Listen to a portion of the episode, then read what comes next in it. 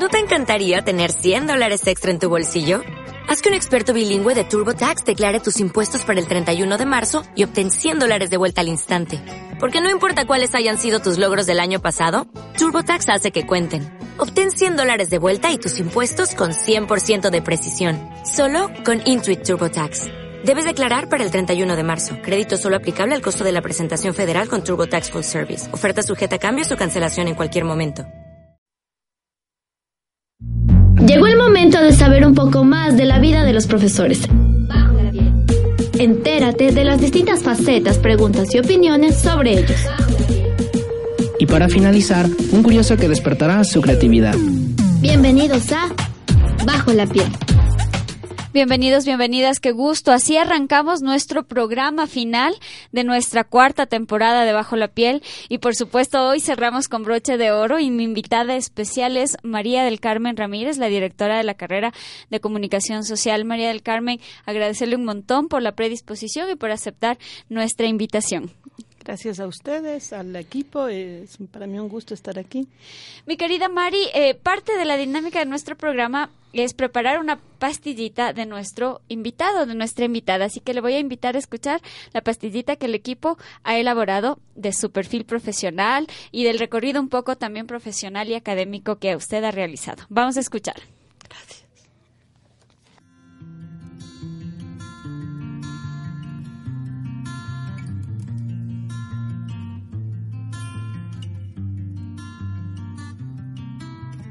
María del Carmen Ramírez Soasti, oriunda de Quito con 50 años, es comunicadora social de la Universidad Central del Ecuador. Posee un máster en planificación de proyectos de desarrollo rural y gestión sostenible de la Universidad Politécnica de Madrid, así como un doctorado en comunicación social, mención comunicación para el desarrollo de la Universidad Técnica de Ambato.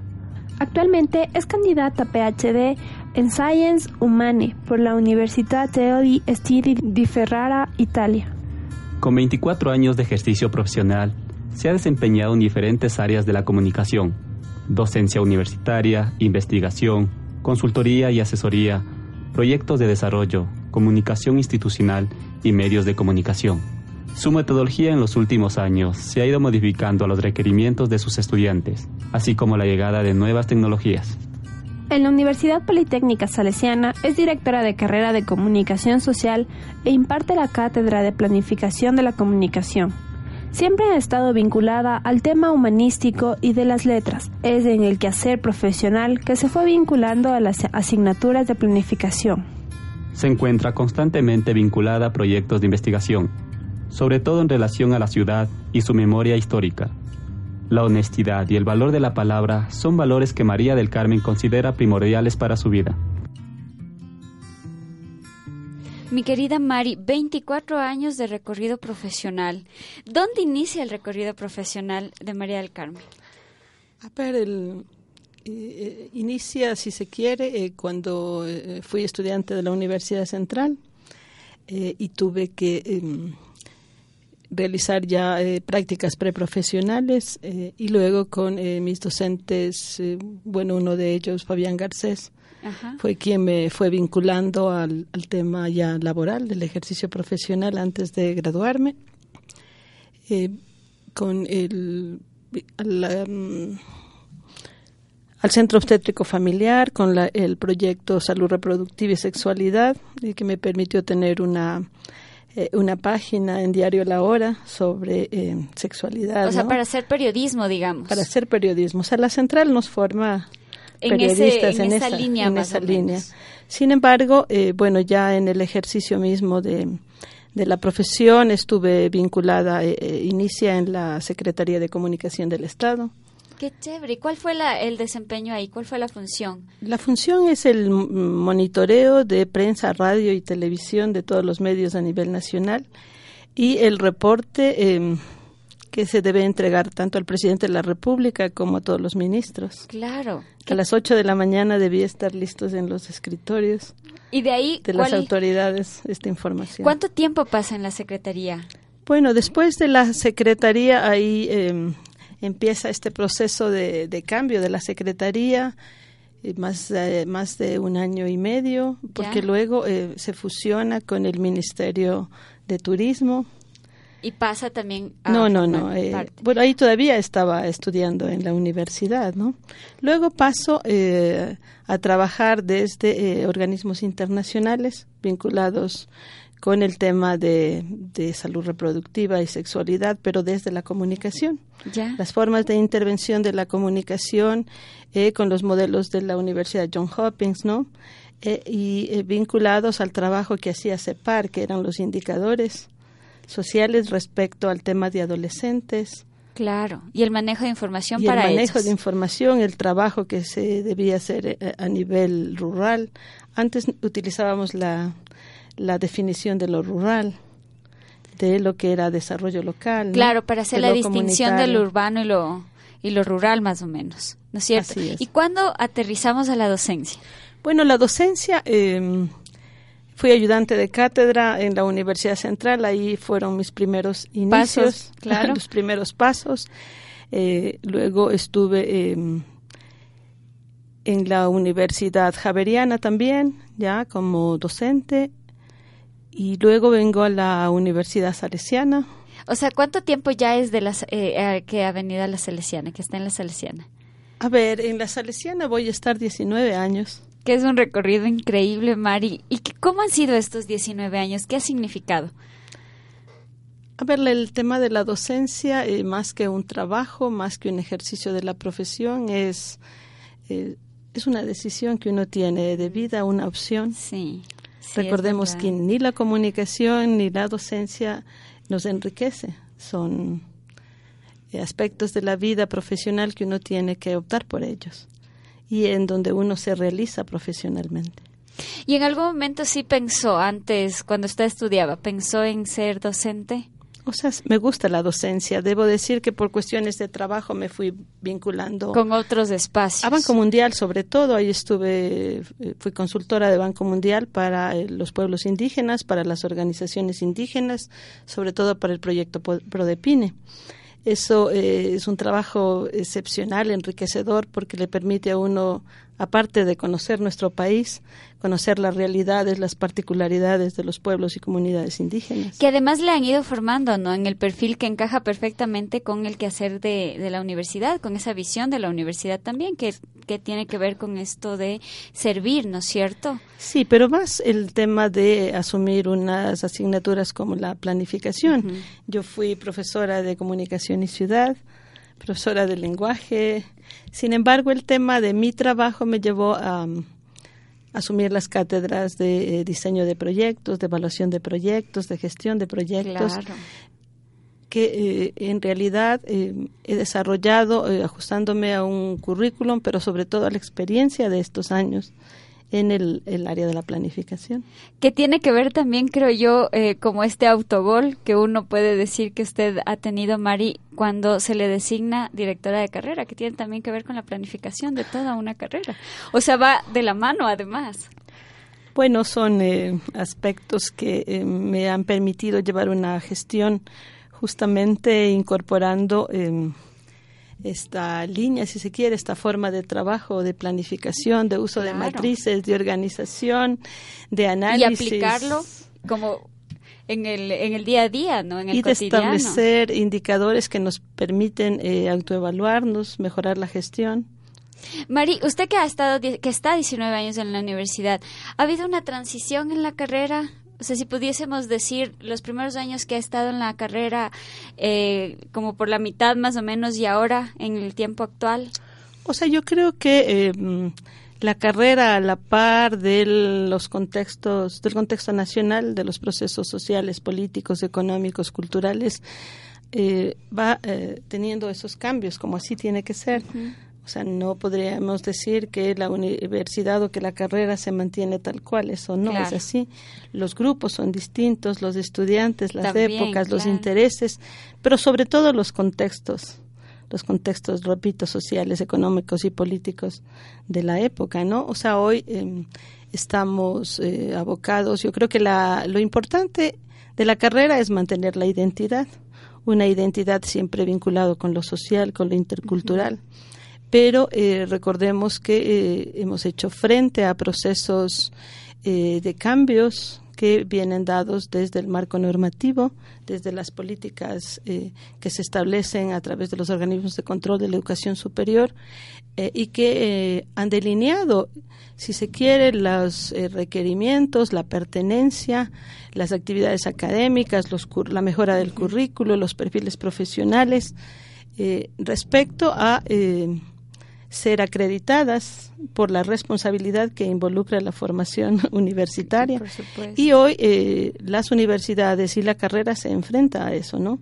Ha tenido que eh, responder a estos requerimientos que implican em, no solo em, la mejora de los procesos académicos, la revisión de los procesos, la evaluación, sino la generación de una serie de documentación eh, que nos permita tener indicadores, que nos permita tener evidencias respecto, el respecto a lo que hemos hecho, a lo que venimos haciendo y a la proyección que tenemos.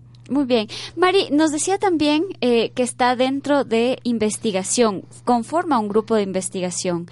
¿En qué están trabajando en este momento el grupo de investigación? Bueno, eh, como, como usted lo, lo pudo eh, constatar, eh, acabo de estar justamente en una reunión con el grupo de investigación, es un grupo de comunicación desarrollo que lo integra la profesora Narcisa, eh, Roberto Sánchez y Nina Aguiar y mi persona. justamente hoy estamos trabajando en el informe que debemos entregar de fin de periodo respecto de los avances de la investigación. esta primera investigación estuvo vinculada a eh, si se quiere, eh, hay intereses respecto a los procesos de formación de quienes integran el grupo, ¿no? Y está aplicándose una metodología de trabajo que tiene que ver con el tema de em, la, el extractivismo, ¿no? Ya, en el Ecuador, un análisis eh, que está alineada a la metodología de InfoParticipa que es el análisis de los indicadores respecto a que cuáles son las empresas que están realizando extracción en el Ecuador. Y si pudiésemos decir en porcentaje el avance de la investigación, ¿en qué porcentaje usted le posiciona a la investigación que están desarrollando dentro del grupo? O sea, tenemos tres años de, trabajo de investigación, como lo establecen las políticas de respecto a los proyectos.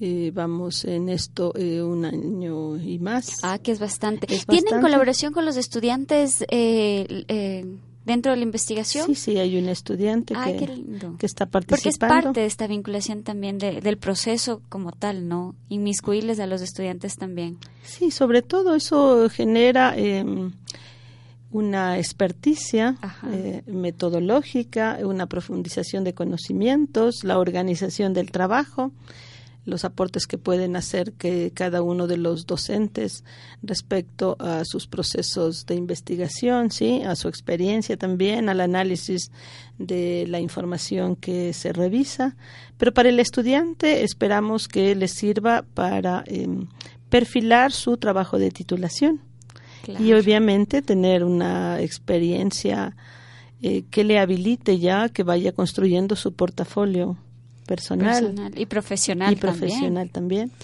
Mari, si existiera la posibilidad de contar con un mundo paralelo, ¿qué hubiese elegido si no era comunicación social?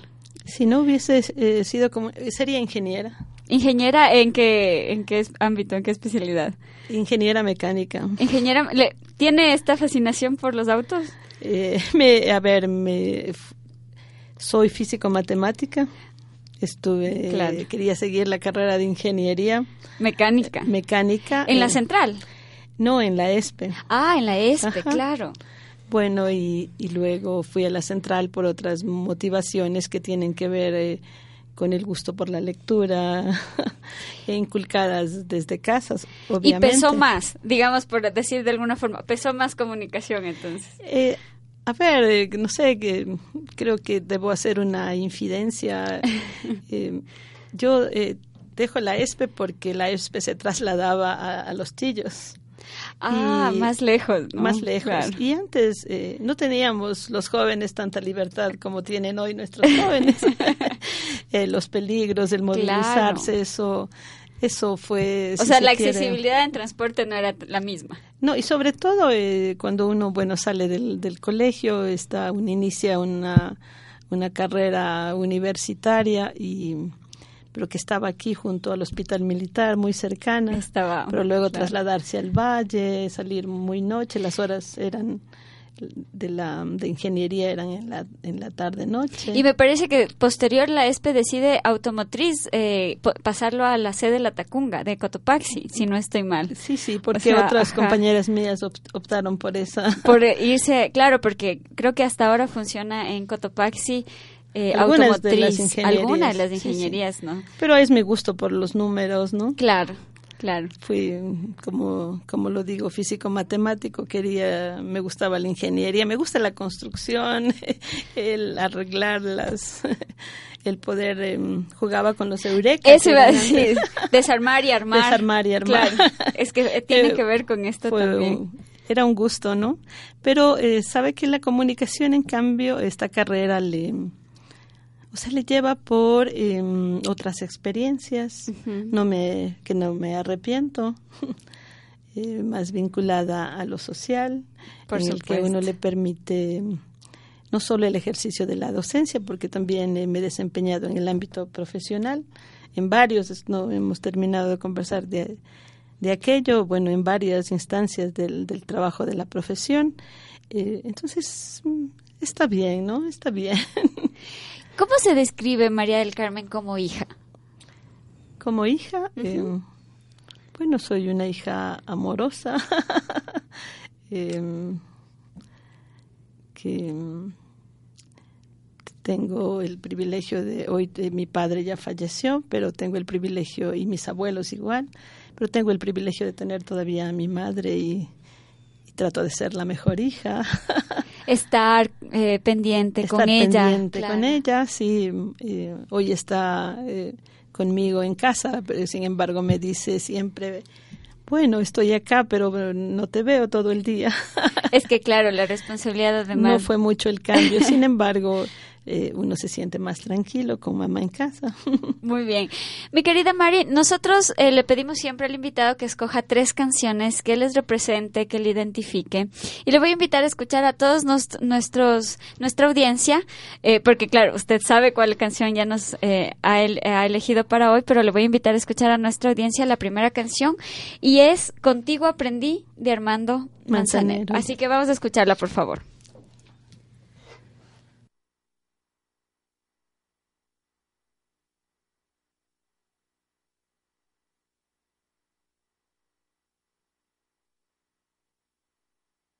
De siete días, hacer mayores mis contadas alegrías y hacer dichoso yo contigo lo aprendí.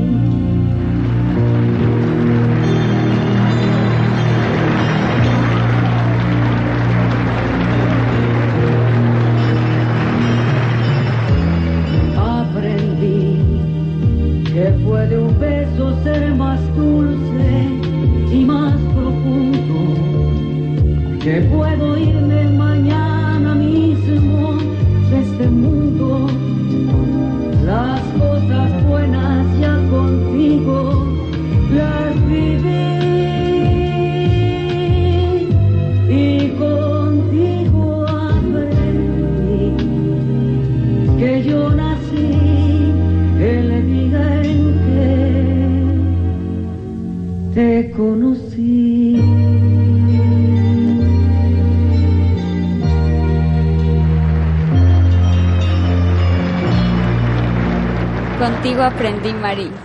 ¿A quién le, a quién le recuerda la canción? A ver, eh, ¿O a qué le recuerda la canción? eh, he escogido las canciones que, que me solicitaron. Más esta canción no, no, no es que me recuerde específicamente a alguien.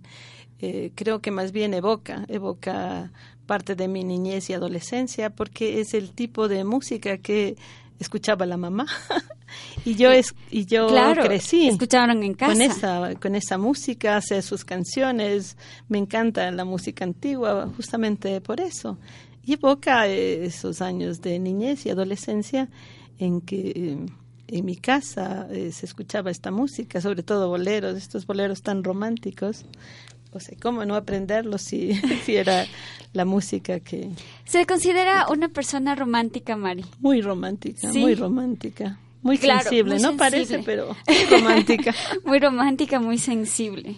¿Y la mami escucha ahora? Sí, sí, es eh, gusta mucho de la música y de la lectura.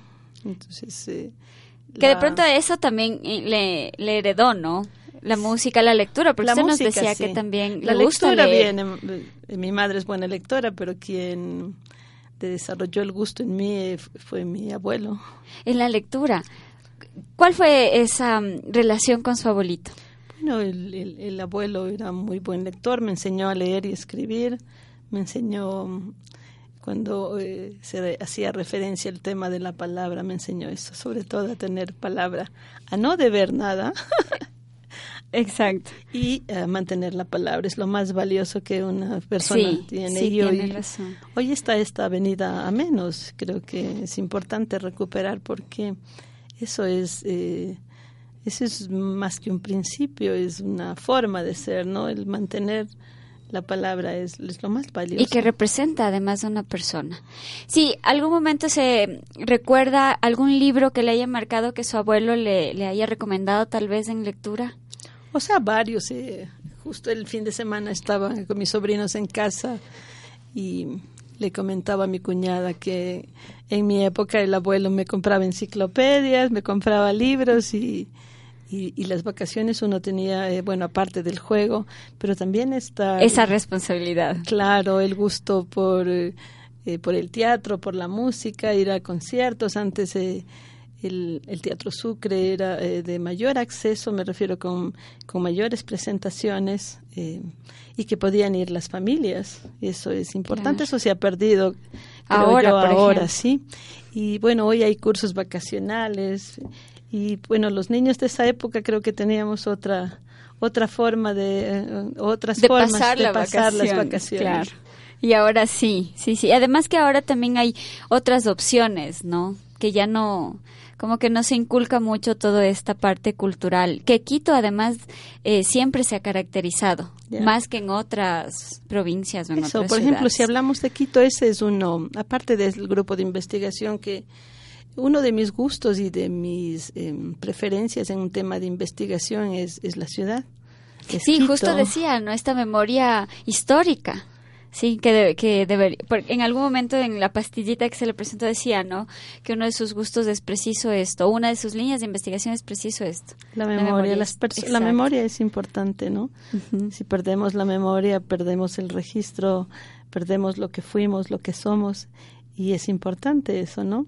Eh, y, y amo Quito, amo la ciudad, el centro histórico, eh, pero es importante conocer eh, no solo el nombre de una calle, Sino- sino, los sucesos. ¿Por los qué? personajes, Ajá. sus casas, sus viviendas, la forma de relacionamiento, qué es lo que hace a las ciudades, ¿no? Y que Quito tiene esa particularidad de lograr mantener, digamos, el centro histórico, por decirlo así, intacto. O sea, que han tratado más bien de que no existan construcciones nuevas o que no se derroque o que no voten de pronto los dueños o los propietarios, ¿no? Han tratado Eso. de mantenerlo. Creo que eso así. debe ser materia de, de un programa, de una entrevista, para tratar algunos aspectos que, que han deteriorado la ciudad, Sí. que la hacen perder memoria y que eh, no es habitada hoy, es más comercial en algún momento vamos a hablar de aquello. Que sean de construcción, de paso ya hago la cuña comercial para, para el programa. Mi querida Mari, eh, vamos entonces a nuestro segmento El Paredón. Y eh, aquí en este segmento les hacemos comentarios, los chicos de producción eh, les preguntan comentarios a los, a los estudiantes y preguntas que los estudiantes quieran hacerle a- al invitado o a la invitada. Perfecto. Así que vamos a iniciar, por favor.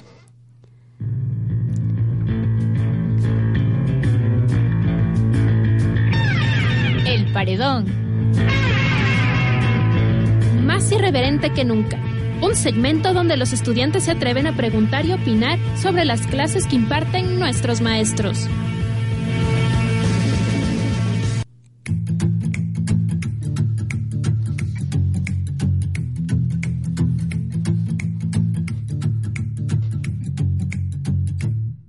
Las clases de ella son chéveres, me gusta cómo es la didáctica y también cómo nos hace hacer las planificaciones de los proyectos, al menos en este semestre. siendo directora de la carrera de comunicación social, debería inmiscuirse más en los asuntos tanto de los estudiantes como de los docentes. Ha habido una ausencia en todo este tiempo que yo llevo en la universidad, no se ha hecho presente, digamos, en, en los momentos que se le necesitaba. Y no sé, se pide, digamos, una evaluación al, a la docente, a la directora de carrera, pero ¿cómo podemos evaluar a alguien que realmente no conocemos y nunca hemos tenido un acercamiento hacia ella? Bueno, la clase de planificación me parece bastante interesante, pero tal vez cambiar un poco la metodología, ya que es bastante monótona y no existe un poco de interacción con estudiantes. Tiene un manejo bueno de la teoría, tiene experiencia en su campo. Mari, iniciemos por la parte de la metodología, porque hablan de la metodología los Sí. chicos, ¿no? ¿Cuál es de pronto eh, eh, la metodología que se utiliza o la dinámica que se utiliza en clase? Bueno, em, los lineamientos teóricos son fundamentales porque si no instrumentalizaríamos la planificación. Ajá. Eh, entonces yo tengo mucho rigor al respecto y mis estudiantes lo saben. Eh, sin embargo, eh, bueno, respeto el criterio de mi estudiante, pero, eh, por ejemplo, eh, ayer estaba muy complacida de aquellos eh, grupos de estudiantes eh, que hicieron, que ejecutaron sus proyectos, ¿no? O sea, proyectos como la ruta de la denuncia, en el que se hizo un diagnóstico respecto a la agresión de nuestros estudiantes por parte de sus compañeros, de sus parejas, Ya. de amigos, de los grupos en la universidad. Eh, se hizo un diagnóstico de cómo responde la universidad frente a, a estas estos denuncias, casos, a estos ajá. casos. Y eh, también se hizo una- un proyecto que trabajaron, eh, se hizo un foro, los estudiantes, eh, el, el tema de la planificación uno no lo califica solo en función, mm, por eso no, de una didáctica o de la aplicación monótona, creo que no es así porque eh, el estudiante tiene eh, que ser evaluado por un trabajo de planificación que él hace en el Es, proceso. es más bien llevarlo a la práctica, A la digamos. práctica claro. tiene que eh, diseñar un, un perfil de proyecto, un anteproyecto y aquellos que eh, cuyas propuestas son ejecutables hacerlo. Eh, Este es uno, otro eh, la rehabilitación de un espacio, de una biblioteca, de una escuelita del sur. Ya. Otro proyecto que es la memoria de Guamaní, por ejemplo Del barrio, del ¿no? barrio Claro. Guamaní, que eh, debieron haber trabajado historias de vida, que los estudiantes tuvieron la oportunidad de conocer cuáles fueron los procesos de conformación de los barrios, los habitantes, los problemas, eh, la dotación de infraestructura, de alcantarillado, de agua por parte Claro, del hacen municipio. un buen recorrido entonces en... estudiantes que eh, hicieron el club de cuentos, otros estudiantes que eh, rehabilitaron el club de periodismo en eh, donde los salesianos en el Don Bosco, o sea, proyectos de esta naturaleza, otro que tuvo que ver con eh, hacer un pilotaje respecto de la crónica, un concurso entre colegios secundarios para mejorar las experticias Ujú. lectoescritoras. Entonces, eh, bueno, si me gustaría, no sé, conversar con el estudiante, si tiene algún vacío, estoy lista. Pero también, eh, eh, a lo mejor eh, tengo que cambiar la metodología.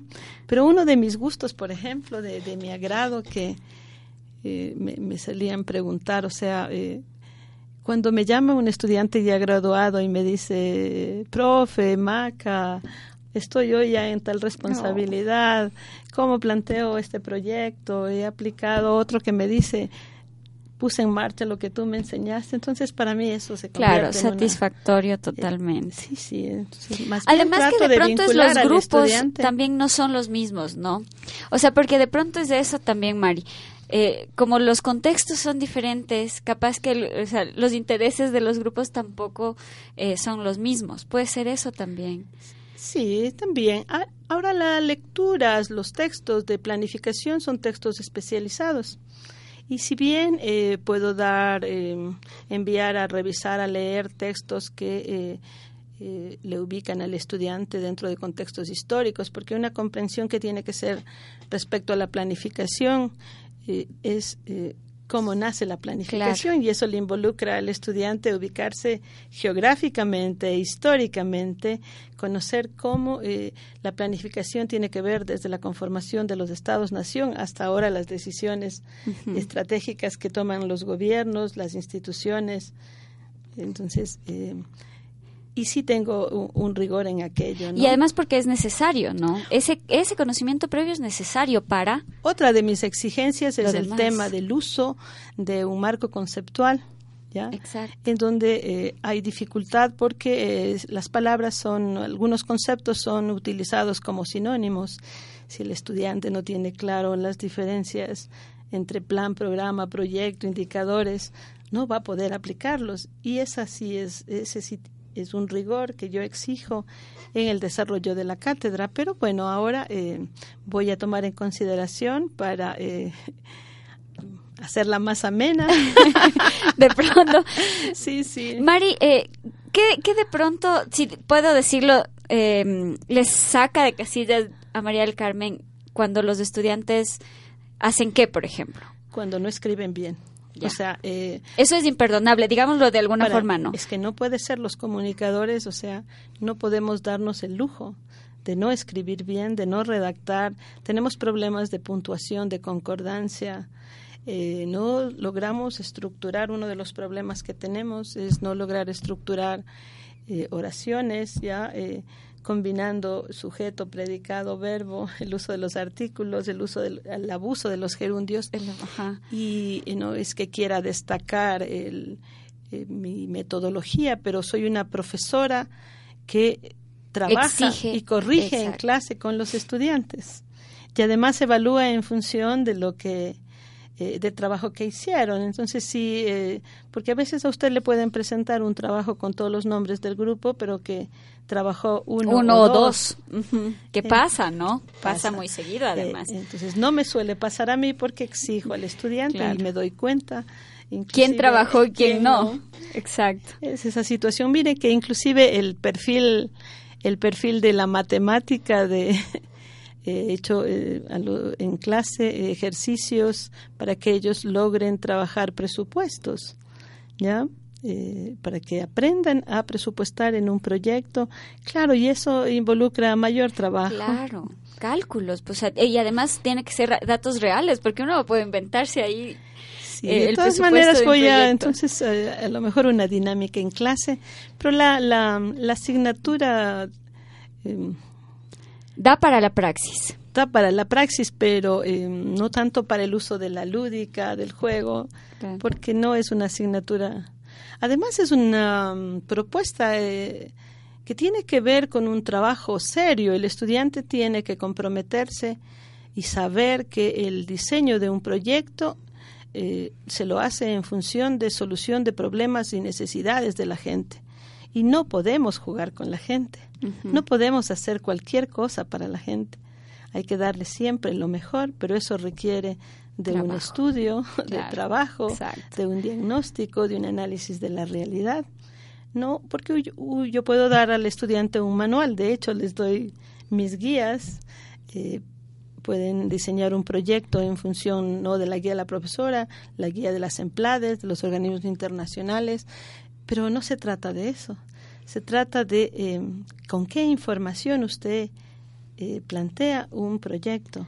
Claro, No tener solo como un poco autonomía también eso, no solo replicar lo que de pronto ya se- ya está establecido dentro de lo no, que no implica. autonomía, mayor conocimiento, Mayor contrastación de la información. No se puede inventar la información. Y ahí sí yo soy muy rigurosa. Y lo- mis estudiantes lo, Lo saben. saben. Bien, Mari, vamos a escuchar la segunda canción. Eh, y yo le había comentado cuando veníamos ya a la entrevista, ¿no? Eh, ¿se, le, ¿Se le hizo difícil escoger las tres canciones que hoy nos ha traído? Ah, Más que difícil, eh, me gusta la música y, y tengo una serie de canciones eh, que podría decirles, esta es mi preferida. Tengo varias preferidas, pero la que va, eh, entiendo, la que vamos a escuchar, esa es especial. Muy bien, entonces invitémosle por favor a todos quienes nos están escuchando y es precisamente Estoy enamorado de Donato y Estefano.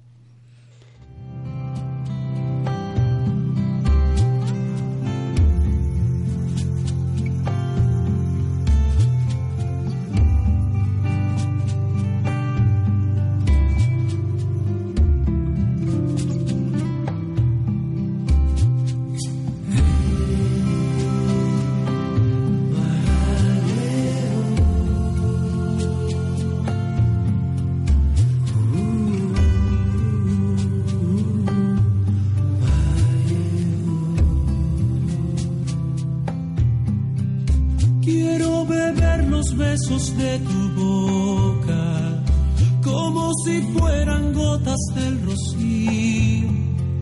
Y allí en el aire dibujar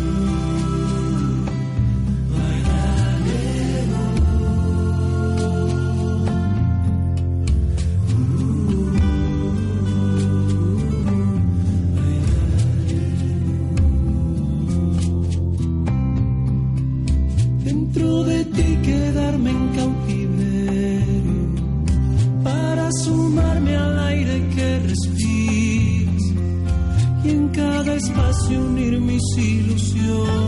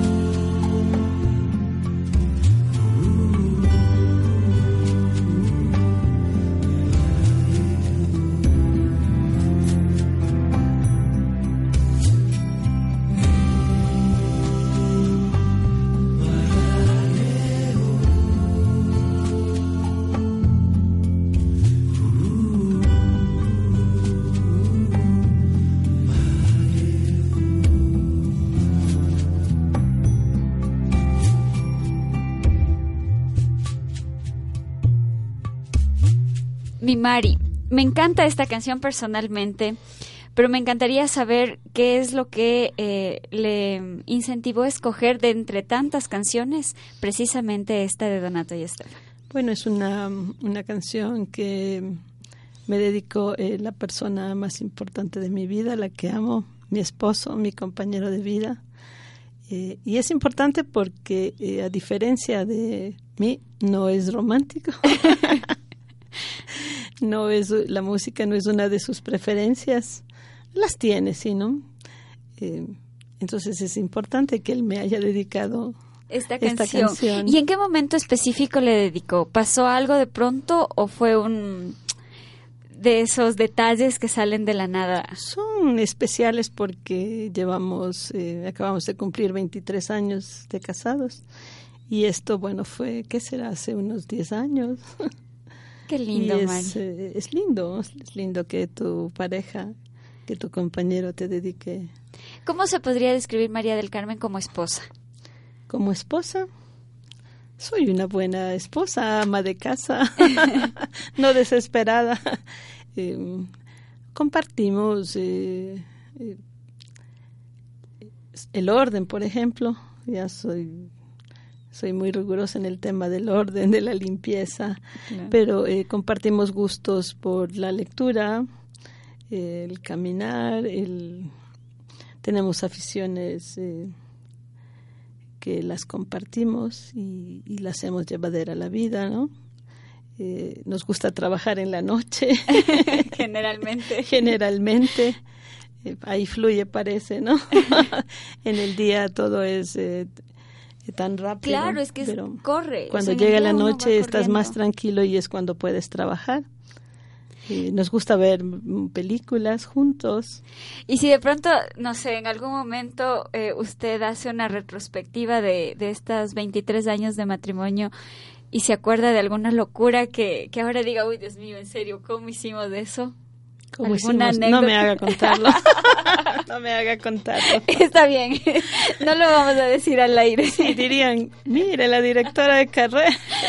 Imagínense pero que hemos hecho locuras, las hemos hecho y las seguiremos haciendo. Qué lindo, mi Mari. Mi Mari, eh, teníamos una respuesta pendiente de eh, los comentarios de, de, los chicos, ¿no? Teníamos todavía ahí eh, una respuesta. Que no conocen a la directora. A ver, eh, ahí... qué bueno que no conozcan a la directora porque eso quiere decir que no hay problema. Creo que, mire, Creo que conozco más a sus padres, a los abuelitos, a los tíos que llegan a conversar conmigo cuando hay situaciones difíciles.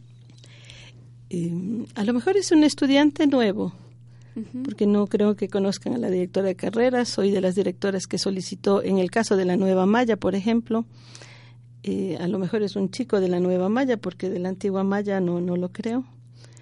Eh, en, que solicité tener eh, un día de inducción en, el cual se da la bienvenida a los estudiantes, se presenta al equipo que gestiona la carrera, a los jefes de área, a algunos profesores, a Liz.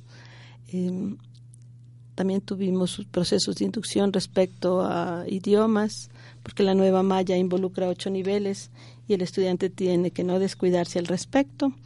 Em, eso, solamente el, grupo actual que entró a primero, por mis estudios de PhD, yo me ausenté a Italia y esta vez eh, que ellos empezaron dos semanas antes no pude estar en el proceso.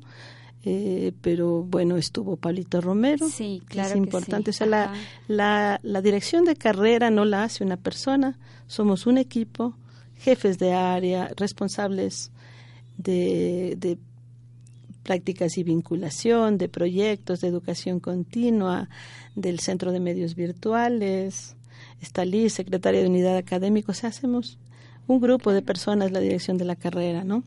Eh, pero eh, quien eh, no me conozca, bueno, un gusto, estoy aquí a las órdenes, está mi oficina siempre abierta, es una gestión de puertas abiertas, y, pero creo que también los chicos responden al sistema, o sea, lamentablemente em, el, la dinámica escolar y de colegio en donde tienes a, al inspector cerca de ti, controlándote, eh, donde tienes a la madre superiora controlándote.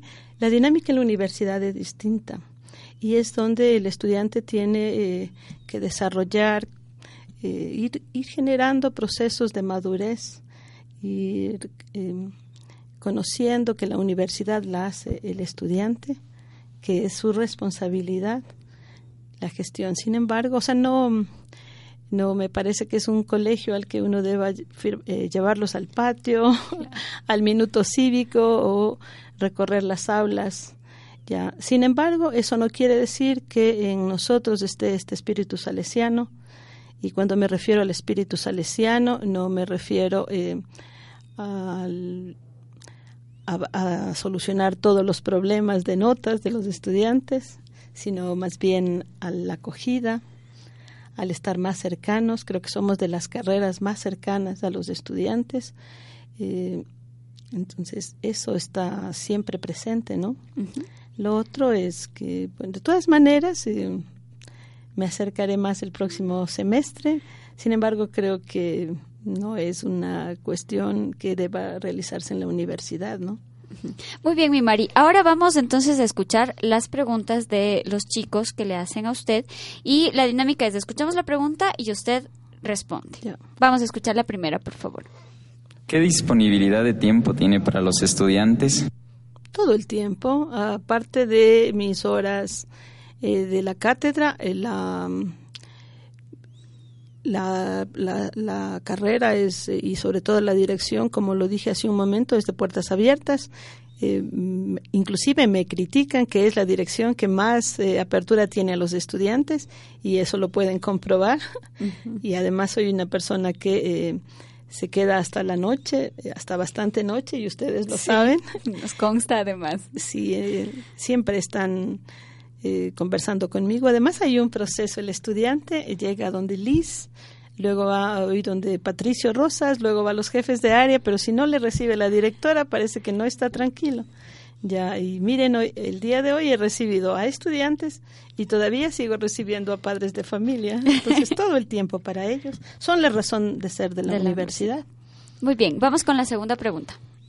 ¿Cómo podría ayudar a los estudiantes cuando se encuentran en el caso de pérdida de alguna materia? Ya, esa es una situación que em, tiene que llevarnos a reflexionar a estudiantes, profesores, autoridades y organismos de educación superior. Em, en mi tiempo, y lo voy a decir, teníamos eh, profesores que den asignaturas y, y, valoraciones de 0 a 20 y el que pasaba, pasaba, el que no, no pasaba. Eh, el hecho de la pérdida de un semestre no necesariamente eh, significa el molestar al estudiante, sino que no estamos a lo mejor preparados para aprobar la asignatura. Sin embargo, hay procesos hoy eh, en que al estudiante hay que brindarle las oportunidades de mejora de sus aprendizajes, como dice nuestro rector, y eso es correcto. sin embargo, si hay un estudiante que por ejemplo, yo tomo un examen que saca 10 puntos y el siguiente examen eh, saca 4 puntos, ahí hay un problema bien serio, ¿no? o estudiantes que eh, tienen problemas de redacción, de ortografía, lo, como lo comentamos así hace un momento, ¿no? Una de las dificultades, creo yo, eh, que afronta la educación superior es el, el tema de la falta de lectura, la falta eh, de estudio, el desarrollo tecnológico, si bien nos permite mayor acceso a información, eso ha debilitado el, tema de lectura, de consulta. Entonces, eh, el estudiante no lee y tiene problemas al respecto, ¿no? Eh, siempre hemos llevado en el Consejo, sobre todo, procesos que de mejora del currículo de acompañamiento. Es más, nombré, creo que es la única carrera que tiene un profesor eh, que hace el seguimiento de riesgo académico, no solo de aquellos estudiantes que están con excepcionalidad de tercera matrícula, sino aquellos estudiantes, por ejemplo, eh, indígenas y negros que también eh, tienen problemas, que se sienten desvinculados de algunos grupos, entre compañeros inclusive, eh, que tienen problemas de lenguaje, por ejemplo, ¿no? Tenemos estudiantes, en cambio, que eh, tienen todo el conocimiento. Mire lo que me ocurre a mí en clase. Hay estudiantes, sobre todo los que tienen, estudiantes indígenas me estoy refiriendo, que tienen una referencia comunitaria, que al hacer un análisis de, contexto es maravilloso. No así el estudiante citadino, que es otra lógica. es otra lógica que no entiende los procesos comunitarios, que no tiene, que no entiende la lógica de la participación y lo colectivo que ellos a nivel comunitario, o sea, la riqueza que uno puede tener del estudiante de el aprendizaje también para nosotros, sus profesores, eh, es importante, ¿no? Eh, de ahí a las ayudas, creo que todas las ayudas en el marco de la ley eh, son posibles. El estudiante, si a lo mejor no entregó una tarea por también cuestiones de esa excepcionalidad que lo establece la ley y con los justificativos correspondientes, puede solicitar o solicita la dirección de carrera la autorización para entregar esas tareas, ¿no? Eh, lo otro de los procesos remediales y remediales y remediales, creo que eso hay que pensarlo. No es posible que eh, con este sistema veamos afectada la imagen de una universidad como esta, eh, además de la responsabilidad que tenemos para formar a los futuros comunicadores sociales, a los futuros profesionales. Eh, eh, porque eso se medirá en su desempeño profesional. Y claro, es la reputación de la universidad que le precede con el título. Sí, creo que hay responsabilidades mutuas, ¿no? Mutuas. Muy bien, vamos con la siguiente pregunta. ¿Cuál fue lo que le llevó a decidir por ser director de carrera y cuál es su papel fundamental en la universidad para que la universidad tenga un avance político, social, entre en los contextos actuales? A ver, no, no me llevaron, no escogí yo la ser directora de carreras, es una eh, designación que la hacen las autoridades. Eh, bueno, y agradezco a las autoridades eh, por haberme, si se quiere, dado esta, esta responsabilidad tan grande, porque es una responsabilidad que amerita no solo el cumplimiento de ocho horas de trabajo, que eh, o de siete días a la semana. sí que merita una gestión en pensar siempre en el fortalecimiento de los procesos académicos. Miren hoy estamos disfrutando de esta infraestructura. No descuidamos la formación. Por eso es importante la, la pregunta anterior es importante el conocimiento teórico el conocimiento metodológico pero también es importante el conocimiento técnico y tecnológico. Eh, nosotros hemos logrado en durante mi gestión el implementar eh, espacios de simulación profesional que para que el estudiante al salir graduado de la Salesiana pueda inmediatamente eh, desempeñarse profesionalmente, ¿no? Incorporarse en, Incorporarse. lo laboral. eso es eh, importante porque es una práctica preprofesional. Además, miren, tenemos radio mensaje donde tenemos el privilegio de estar siempre vinculados con lo comunitario ya con emisiones en vivo, con una cabina aquí, pero también allá en Cayambe. Y eso es importante generar estos espacios para eh, los estudiantes, ¿no? Para el fortalecimiento de sus conocimientos y de la práctica preprofesional. Muy bien. Y finalmente tenemos una pregunta más. Eh, ¿Cómo le conoció a su esposo? ¿Cómo le conocí a mi esposo? Fuimos eh, nos conocimos en la ESPE justamente y luego nos volvimos a encontrar en la central. Fuimos amigos, luego compañeros de universidad, ¿no? Ahora somos compañeros de vida.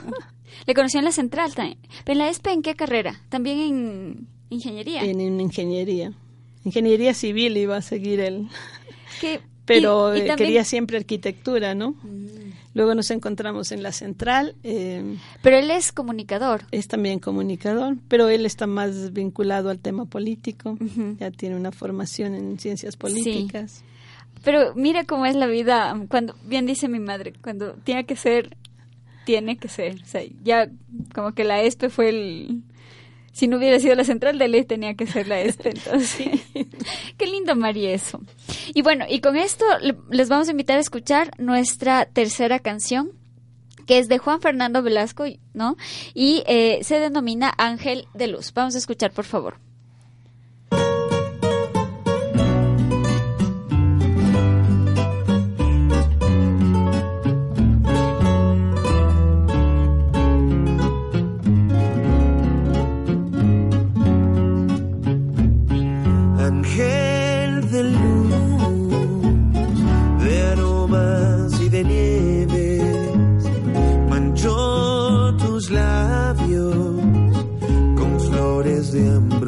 Ambrosía.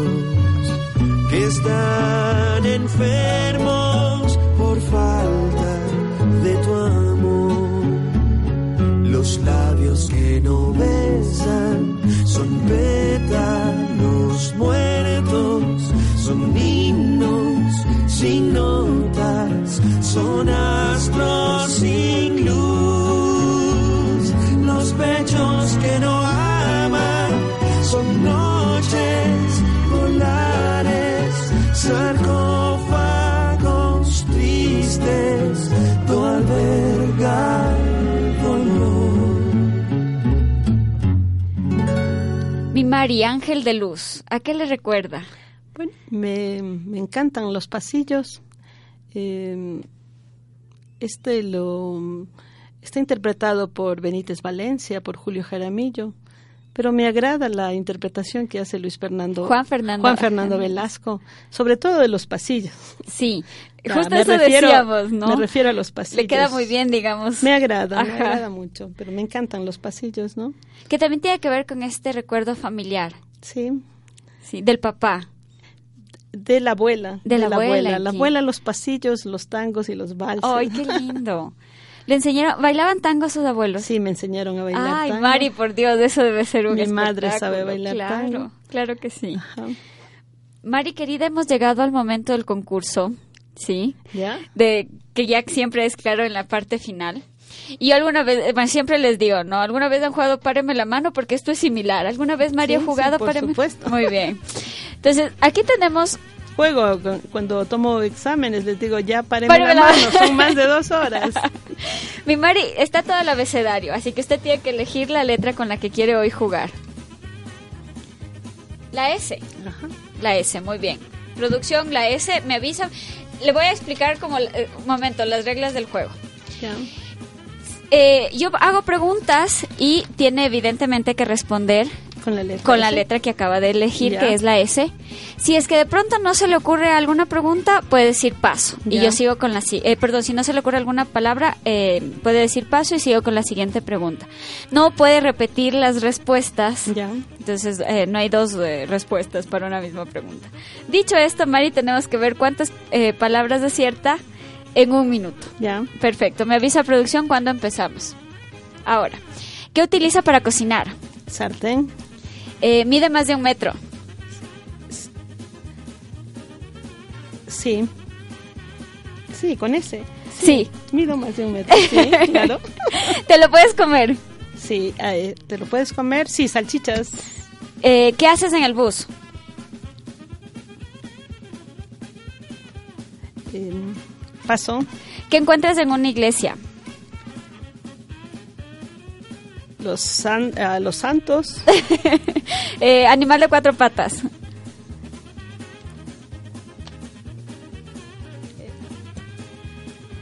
Si no, eh, si no paso. Un sajino. Ah, muy bien. Eh, algo con agujeros. La el, no, ese es con Con- ese, la eh, con agujeros, los de debajo de la sartén, la paso, Eh, una enfermedad. salpullido, Terminamos. ¿Cuántos chicos? Cinco. Muy bien, cinco palabras. Muy bien, mi querida Mari. Tenemos cinco palabras, cinco aciertos. Mari, qué espero, gusto. eh, espero haber aprobado y no tener remediación. no, no, tranquila, vamos a hacer examen sustitutivo entonces. No, no, no, no, no, por favor.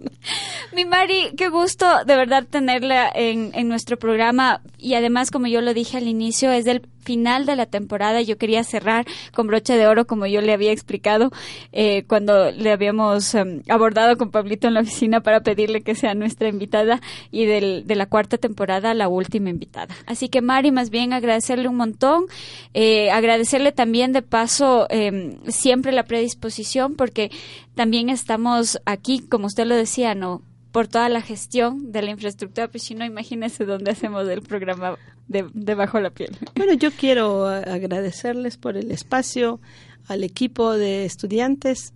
Eh, a lo mejor soy una directora que mm, no le agrada visibilizar su trabajo, pero por ejemplo espacios como estos son los importantes en la universidad, ya, pero eh, tienen que empoderarse profesores y estudiantes en todas las áreas de producción.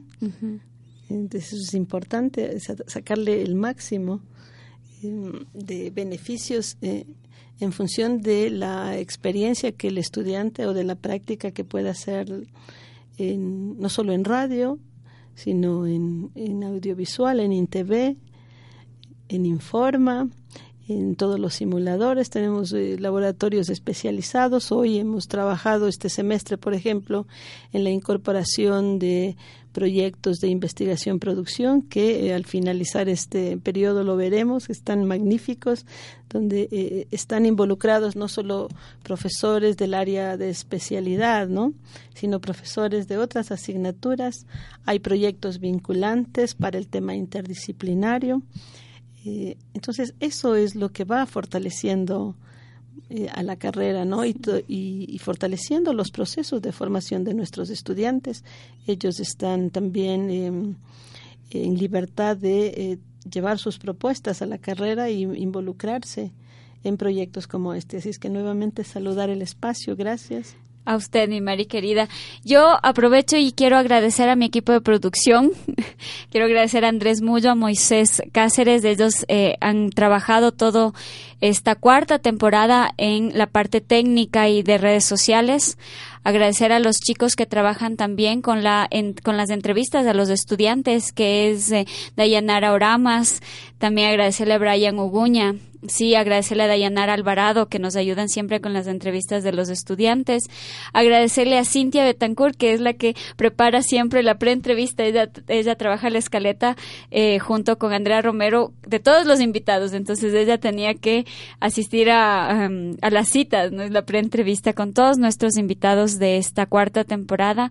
Agradecerle a quienes, eh, una vez que tienen la escaleta, quienes las graban, eh, que es eh, Jacqueline Caiza y, Mau- y Mauro Puente.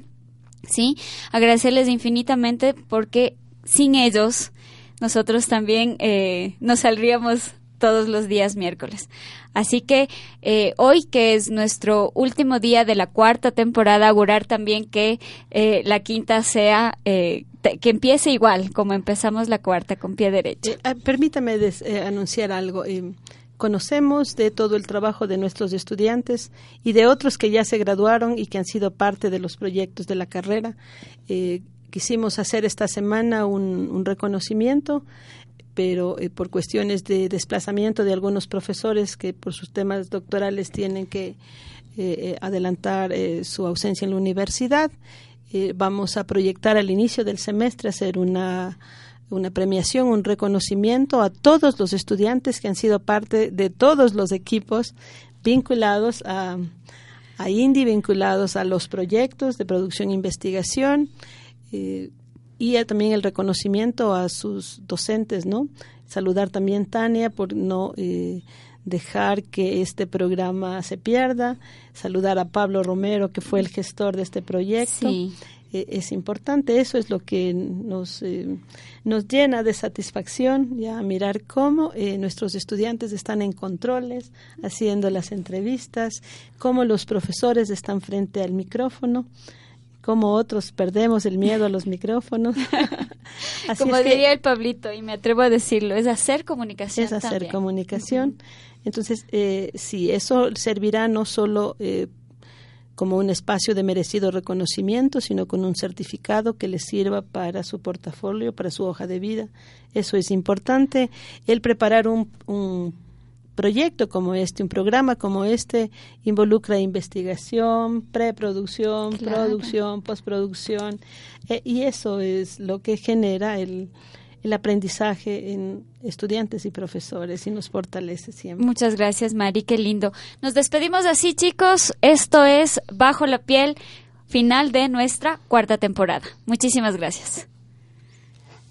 Gracias. Esta es una producción de Indie Radio, con la colaboración de Mauro Puente, Jacqueline Caiza, Cintia Betancourt, Andrea Romero, Víctor Hugo Guevara, Andrés Mullo, Dayana Oramas, Brian Uguña y Dayanar Alvarado. Bajo la coordinación de Pablo Romero y Tania Villalba.